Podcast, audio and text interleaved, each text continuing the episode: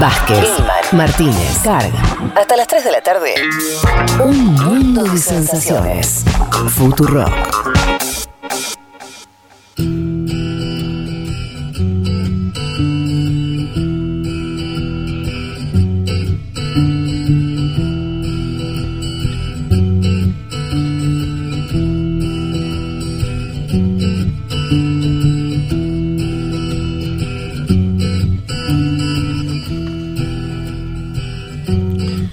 Les habíamos dicho que em, íbamos a hablar de Perú, de lo que pasa ahora en Perú. Estuvimos hablando de eso, estuvimos conversando sobre la, coyuntura postelectoral, el triunfo de Castillo, todavía no reconocido por Keiko Fujimori. Y en función de eso, decíamos que venía muy bien lo que sigue a continuación, que es eh, el perfil que va a hacer eh, Leticia Martínez sobre el padre de Keiko, sobre Alberto. Fujimori, presidente del Perú, entre el 90 y el 2000, ¿puede ser, Leti? Por ahí. Exacto, Fede, 90 y 2000. Eh, bueno, como lo planteábamos un poco y lo planteábamos antes, me parecía interesante traer la figura de Alberto Fujimori, primero por las particularidades que tuvo su gobierno y por otro lado porque hay algunas similitudes eh, con lo que está pasando ahora con Pedro Castillo y por otro lado también eh, conocer parte del legado o de lo presente que aún está esta figura de Alberto Fujimori en Perú. Si nos vamos a eh, el comienzo, como siempre, el, eh, Alberto Fujimori nace el 28 de julio de 1938. su, su, papá y su mamá, Naoyoshi Fujimori y Mutsue Inomoto, ambos japoneses que habían llegado en una ola migratoria muy importante de japoneses y japonesas al eh, Perú, sobre todo en fines del siglo XIX. Es interesante esto porque los primeros años él va a ser criado como el mismo Alberto Kenia Fujimori lo, lo cuenta. Perdón, Leti, una cosa, es, es, eh, interesante eso. Eh, no es algo bastante particular de Perú, supongo, esa inmigración que contás japonesa del siglo XIX, no es algo que haya pasado en el resto de los países, ¿no?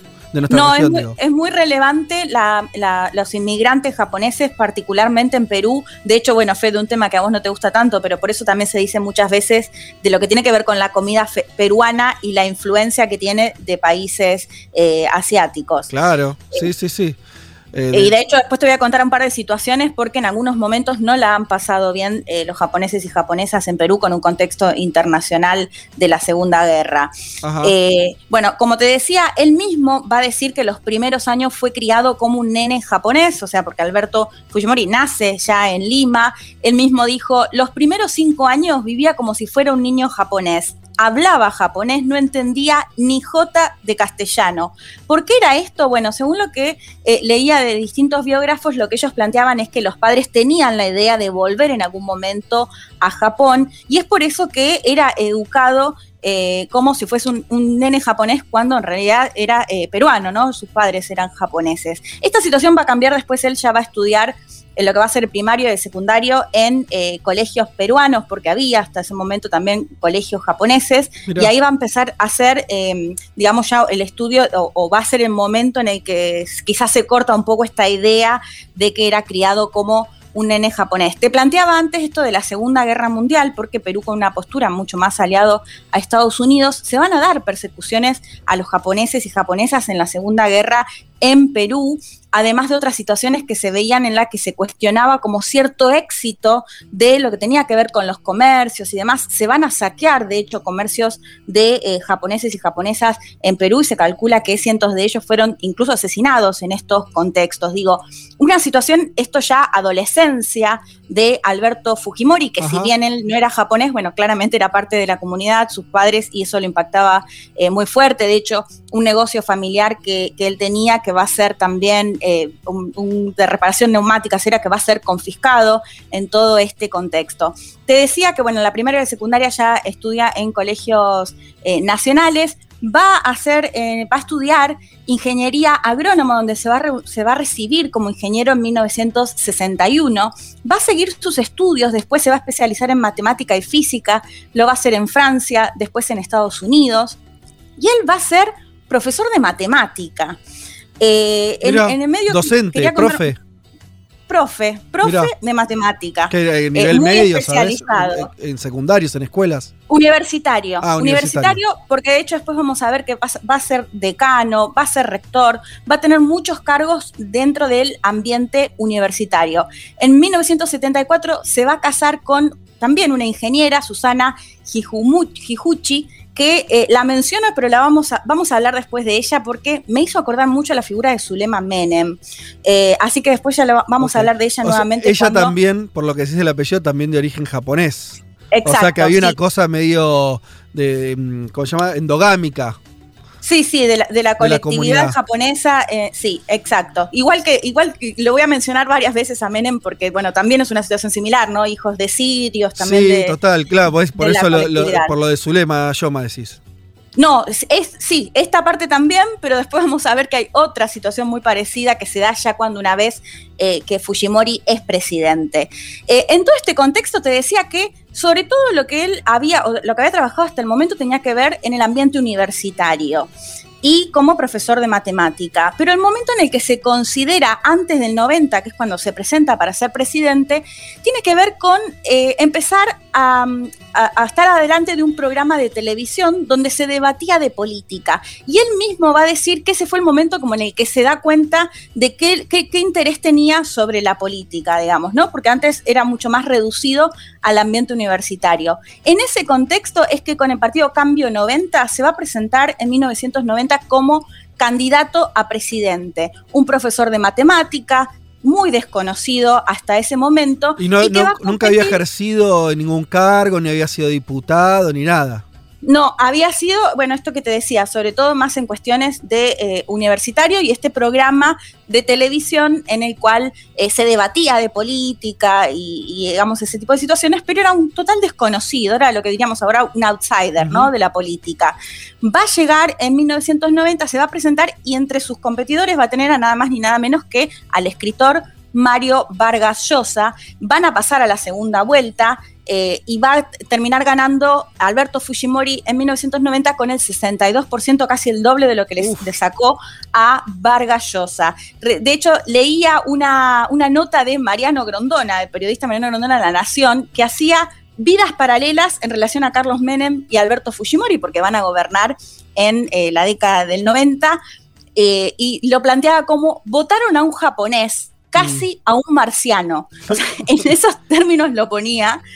Es que, es que la verdad es que es bastante extraño, ¿no? Porque vos estás contando toda una genealogía recontra japonesa. Yo por eso te, remarcaba, se casó además con una japonesa, eh, hasta dijiste que hasta los cinco años o por ahí como que hablaba japonés. Bueno, era en un contexto, en una sociedad peruana donde donde las grandes corrientes poblacionales no tienen nada que ver con eso. Es súper interesante y como, como algo muy, muy extraño. Sí, él lo que va a decir es que va a tener algunas cuestiones de la tradición japonesa, como tener el horario, de tener constancia, de un montón de cualidades o virtudes, si se quiere, eh, japonesas que van a contribuir, digamos, a, este tipo de cuestiones, porque además algo que no dije, cuando estudiaba era siempre el mejor de la clase, o sea, siempre el mejor puntaje. Lo, mm. que, lo que decían o quienes hablaban de él era que no solo era inteligente, sino que era muy disciplinado, ¿no? Eh, y me interesaba esta nota de Grondona porque si bien lo describía como votaron a un japonés casi un marciano, lo que él decía es que hasta el momento habían gobernado presidentes que eh, representaban o tenían más una mirada eurocentrista o que... Eh, que respondían a eso y que en cambio la figura de un Fujimori desconocido con los ojos rasgados tenía más similitudes con parte de los pueblos originarios, parte del el sector eh, rural, que esto va a ser algo, o sea, yo acá les mencionaba la nota de Mariano Grondona, pero esto lo, he escuchado varias veces cuando eh, veía lo que pasó en la campaña de 1990 en la que gana Alberto Fujimori. Si les parece, ya escuchamos el primer audio de nuestra invitada de hoy, Florencia Tursi, ella es eh, politóloga, analista internacional, se especializa en Perú y nos contaba un poco acerca de ¿Cómo llegó Alberto Fujimori a esta elección y cuál era su propuesta? Ahora vamos a contar ya después lo que hace una vez que llega a la presidencia de Perú. La escuchamos. Alberto Fujimori, que ganó la presidencia en 1990, siendo casi un desconocido por gran parte de la población, y en una elección en la que se enfrentó a los grandes poderes del Perú, sobre todo poderes económicos, que estaban agrupados en torno a la candidatura del prestigioso escritor Vargas Llosa. Vargas Llosa era quien proponía una nueva agenda para el Perú caracterizada por las reformas estructurales que conocemos como el neoliberalismo. En cambio, Fujimori fue menos claro en sus propuestas de campaña. Sin embargo, al llegar a la presidencia, aplicó las medidas de su contrincante electoral. Se conoce como Fujishock, al paquetazo que implementó Fujimori en los 90 para combatir la hiperinflación que acechaba al país. Bueno, qué interesante. Además, ahí siguen los paralelismos con, con, con Menem, ¿no? Total. Exacto, veníamos ¿no? acá la hiperinflación durante el alfonsinismo en la Argentina, en el caso de Perú con Alan García.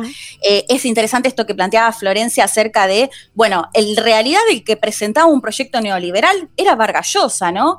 Que antes no lo mencioné, pero cuando Grondón hacía referencia a esto de que quizás vieron en la figura de Fujimori a alguien más parecido a la gran mayoría de los peruanos y peruanas, eh, justamente Vargallosa representaba lo contrario. Claro, la élite. Claro, la élite del mundo intelectual y que venía con este discurso neoliberal. ¿Qué mm. termina pasando? Bueno, apenas asume, porque fue a los días de haber asumido Alberto Fujimori, implementa esto que se conoció como el Fujishock, que tenía que ver con una serie de medidas económicas que eh, incluso el ministro, eh, cuando lo, uno de los ministros cuando lo presenta dice que Dios nos ayude, porque realmente iba a ser de un ajuste muy fuerte en búsqueda de esta, eh, de, bajar la hiperinflación. Lo va a lograr, va a lograr que baje la inflación, o sea, tenían niveles como pasaba acá en la Argentina, ¿no? De ir a comprar un paquete de arroz y que a las horas valía muchísimas veces más, ¿no? Una situación eh, realmente, bueno, muy desesperante en ese sentido, con organismos internacionales que no le prestaban dinero. En todo ese contexto, él va a llevar adelante esta serie de medidas que van a, dar, si se quiere, alguna solución en lo que tenía que ver sobre todo con la inflación. Pero a la par de lo económico, lo que va a pasar en 1992, que es sin dudas, yo diría, una de las fechas o la fecha clave para entender a Fujimori, se da este autogolpe que básicamente lo que hace es cerrar el Congreso eh, en ese contexto, bueno, ahí es cuando ya se empieza a hablar de la dictadura, ¿no? Cuando hablan del dictador Fujimori tiene que ver con esto, con haber cerrado el Congreso directamente, y ahí se va a empezar a redactar la constitución que es la que rige hasta hoy. Le vamos a dedicar una partecita más tarde porque eh, me parece bien interesante para entender un poco de lo que está pasando ahora. De hecho, en esa constitución es donde se va a se va a redactar esto de la posibilidad de que puedan eh, cerrar el Congreso, como lo vimos con Vizcarra eh, hace uno, dos, dos, o tres años, ya no me acuerdo cuándo, fue. Y en 1992 también va a ser muy relevante porque va a ser el año en el que van a capturar a Abigail, Abimael Guzmán, conocido como el presidente Gonzalo, líder de Sendero Luminoso que ya operaba desde los 80. Lo hemos contado en otros momentos, de hecho, incluso lo hemos comentado en alguna de las columnas. Siempre les recomiendo mucho el libro de Santiago Roncagliolo, eh, donde cuenta bien cómo fue la captura, esta captura tan particular, ¿no? Que lo encuentran por los medicamentos de, de la basura. Y acá va a empezar este relato acerca de que Fujimori era quien podía terminar con el terrorismo, ¿no? en relación una, a una, una, cosa con lo de Guzmán, un recuerdo que tengo recontra grabado, que es verlo a Guzmán.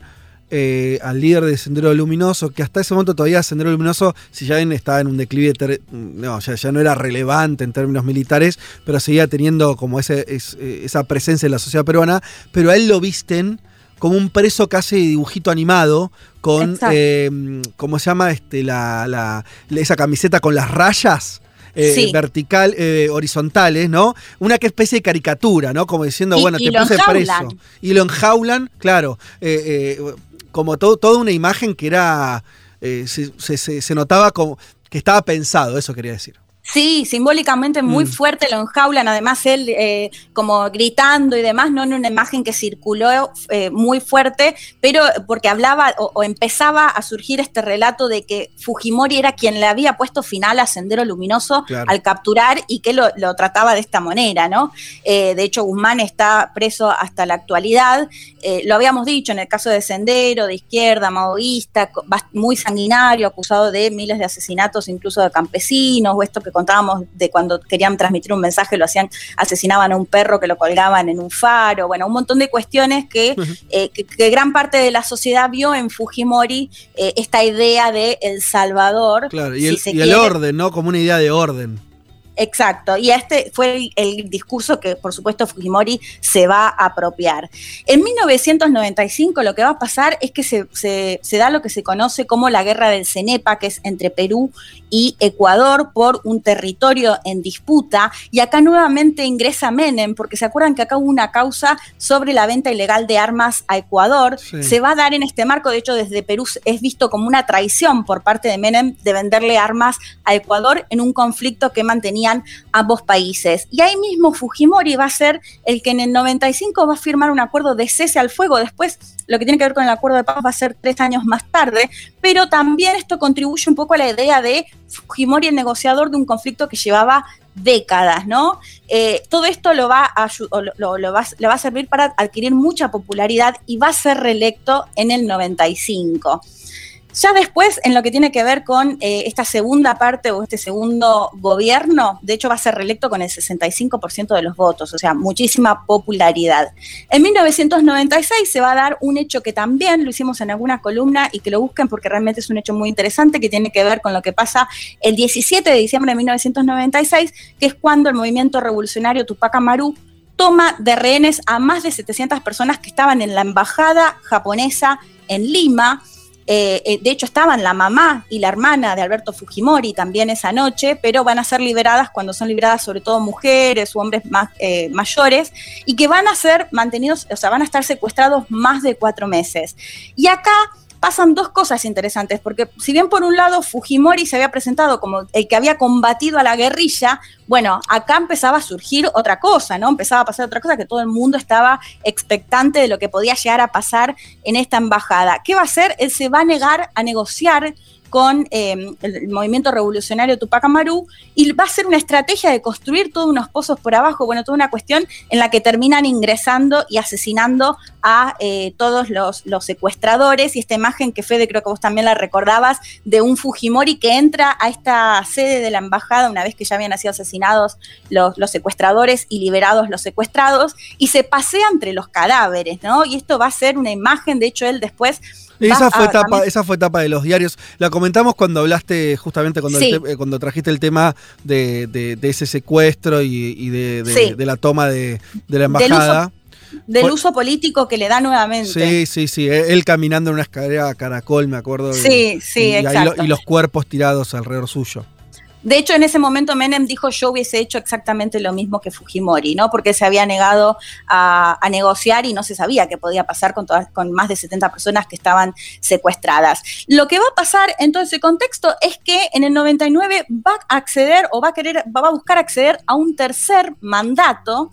Eh, en el 2000 va a ser electo nuevamente, pero ya con un contrincante, Alejandro Toledo, que después va a ser presidente de Perú, en medio de denuncias de fraude y grandes protestas en rechazo a un tercer eh, mandato de Alberto Fujimori. ¿Qué va a pasar? El 28 de julio de 2000 asume, y hoy mencionábamos a Vladimiro Montesinos, que es una figura central para entender lo que fue eh, el gobierno de Fujimori, se va a conocer un video en el cual básicamente estaban sobornando a legisladores de la oposición. Todo esto, bueno, va a, fomentar muchísimo más estas protestas en rechazo y va a ser considerado como el gran responsable, este hecho, el gran responsable de la caída de Fujimori. Los famosos Vladivideos, Leti. Exacto, exacto. De hecho, esto que comentabas hoy, Juanma, es, es un poco más de lo mismo, ¿no? Claro. Eh, audios Sigue elaborando de lo mismo, ¿no? Sigue, elaborando de lo mismo Montesinos 20 años después. Y detenido. Bueno, eh, si les parece, escuchamos a Florencia Tursi nuevamente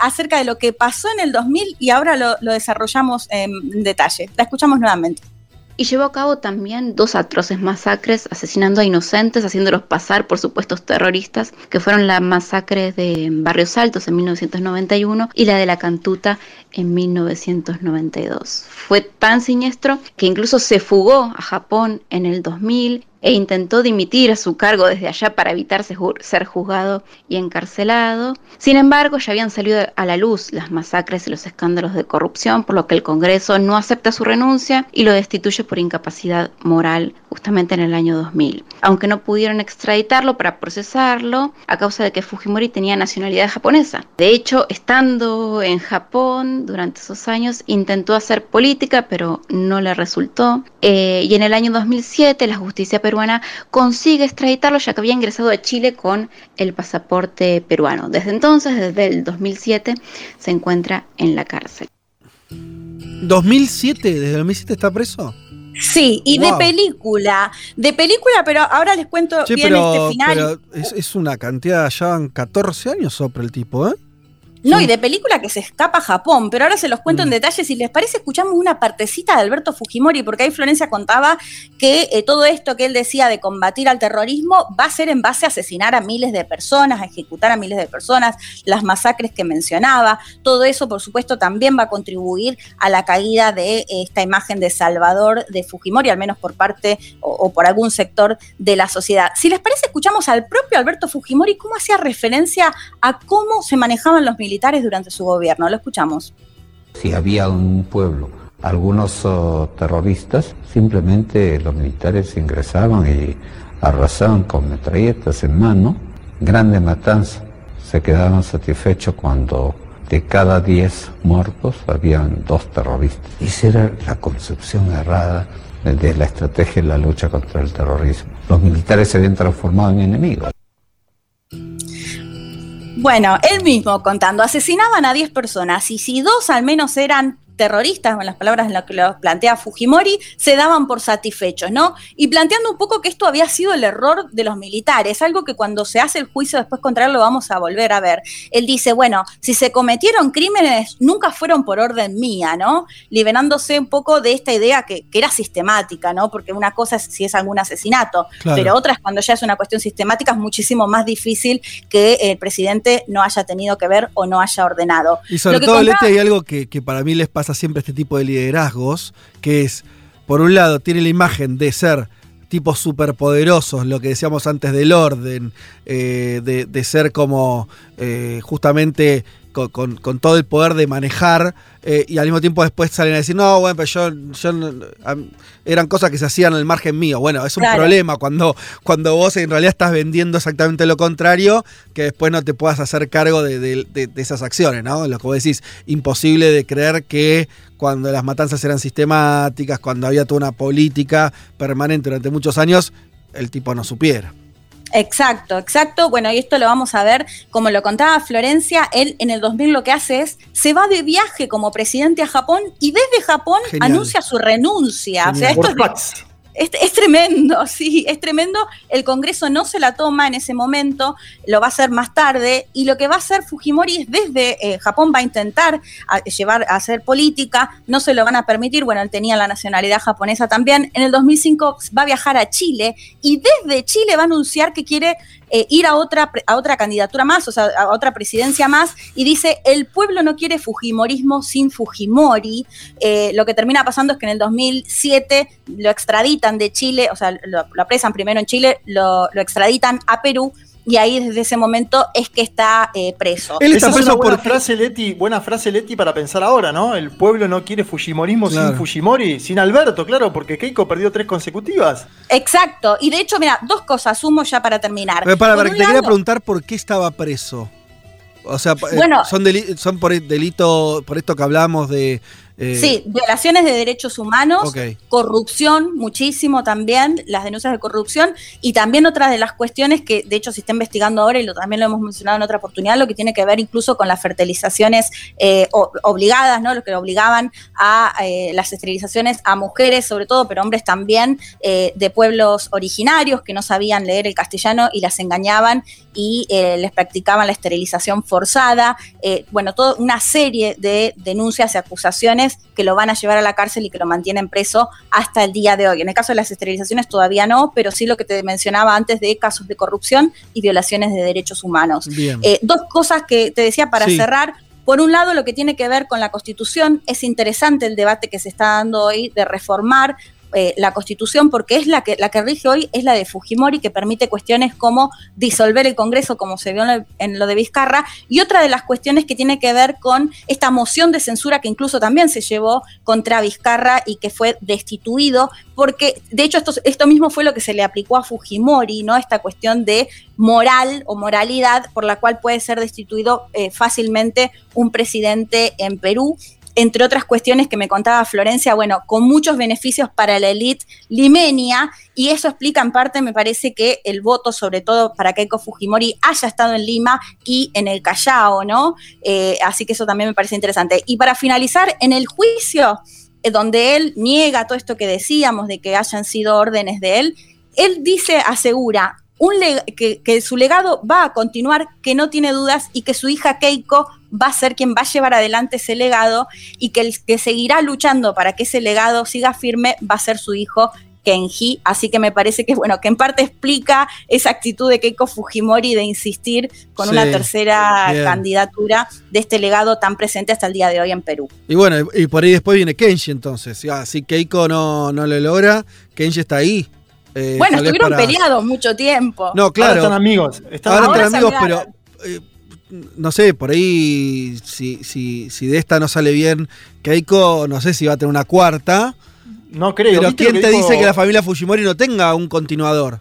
Sí, igual es muy limitado, la verdad, Kenji. No sé si pudieron escucharlo. La verdad que Keiko es lo, más armadito que tiene esa familia después de Alberto. No sé si pudieron escuchar uno de los tantos audios de Montesinos. Él dice, simplemente estoy ayudando porque si no se joden, la chica terminará presa y el oh. otro señor se morirá ahí donde está, dice. Y sí, porque además eh, Leti y Fujimori ya salían muy mayor, ¿no? De estar cerca de los 80 pirulos. Sí, nació en el 38. Eh, para, perdón, Fede, algo que me olvidé muy breve. Susana Higuchi, que es su esposa, ya que estamos hablando de las cuestiones familiares, se divorcia de él en plena eh, gobierno porque empieza a denunciar eh, corrupción por parte de la familia de Alberto ah, Fujimori. Él se niega, se divorcian y ella se quiere presentar a candidata a presidenta a mediados de los 90, se lo prohíben y después ella va a ser legisladora también. O sea, por eso me hace acordar mucho la figura de, Zulema Menem, porque también es quien lo va a denunciar a Menem, se va a divorciar y, de hecho va a ser la primera dama y en el caso de Perú va a ser la primera dama también Keiko Fujimori una vez que su padre se divorcia de su madre. Bueno, por suerte acá ni Zulema ni Zulemita entraban en política. Bueno, esperemos, no sé. No, no, Zulemita este año va a ser candidata, Vázquez, ¿eh? ¿Cómo? ¿En serio? Zulemita este año va a ser candidata, eso, eso dice ella misma. estaba, tanteando. Bueno, ¿quién te di? Uy, no sé. ya, no sé qué decir de eso. Bueno, Veremos, veremos. En, La Rioja la votan seguro. Ah, bueno, excelente Leti, el perfil entonces de el expresidente Alberto Fujimori. Hasta las 3, Federico Vázquez, Juan Elma, Leticia Martínez y Juan Manuel Carg hacen un mundo de sensaciones.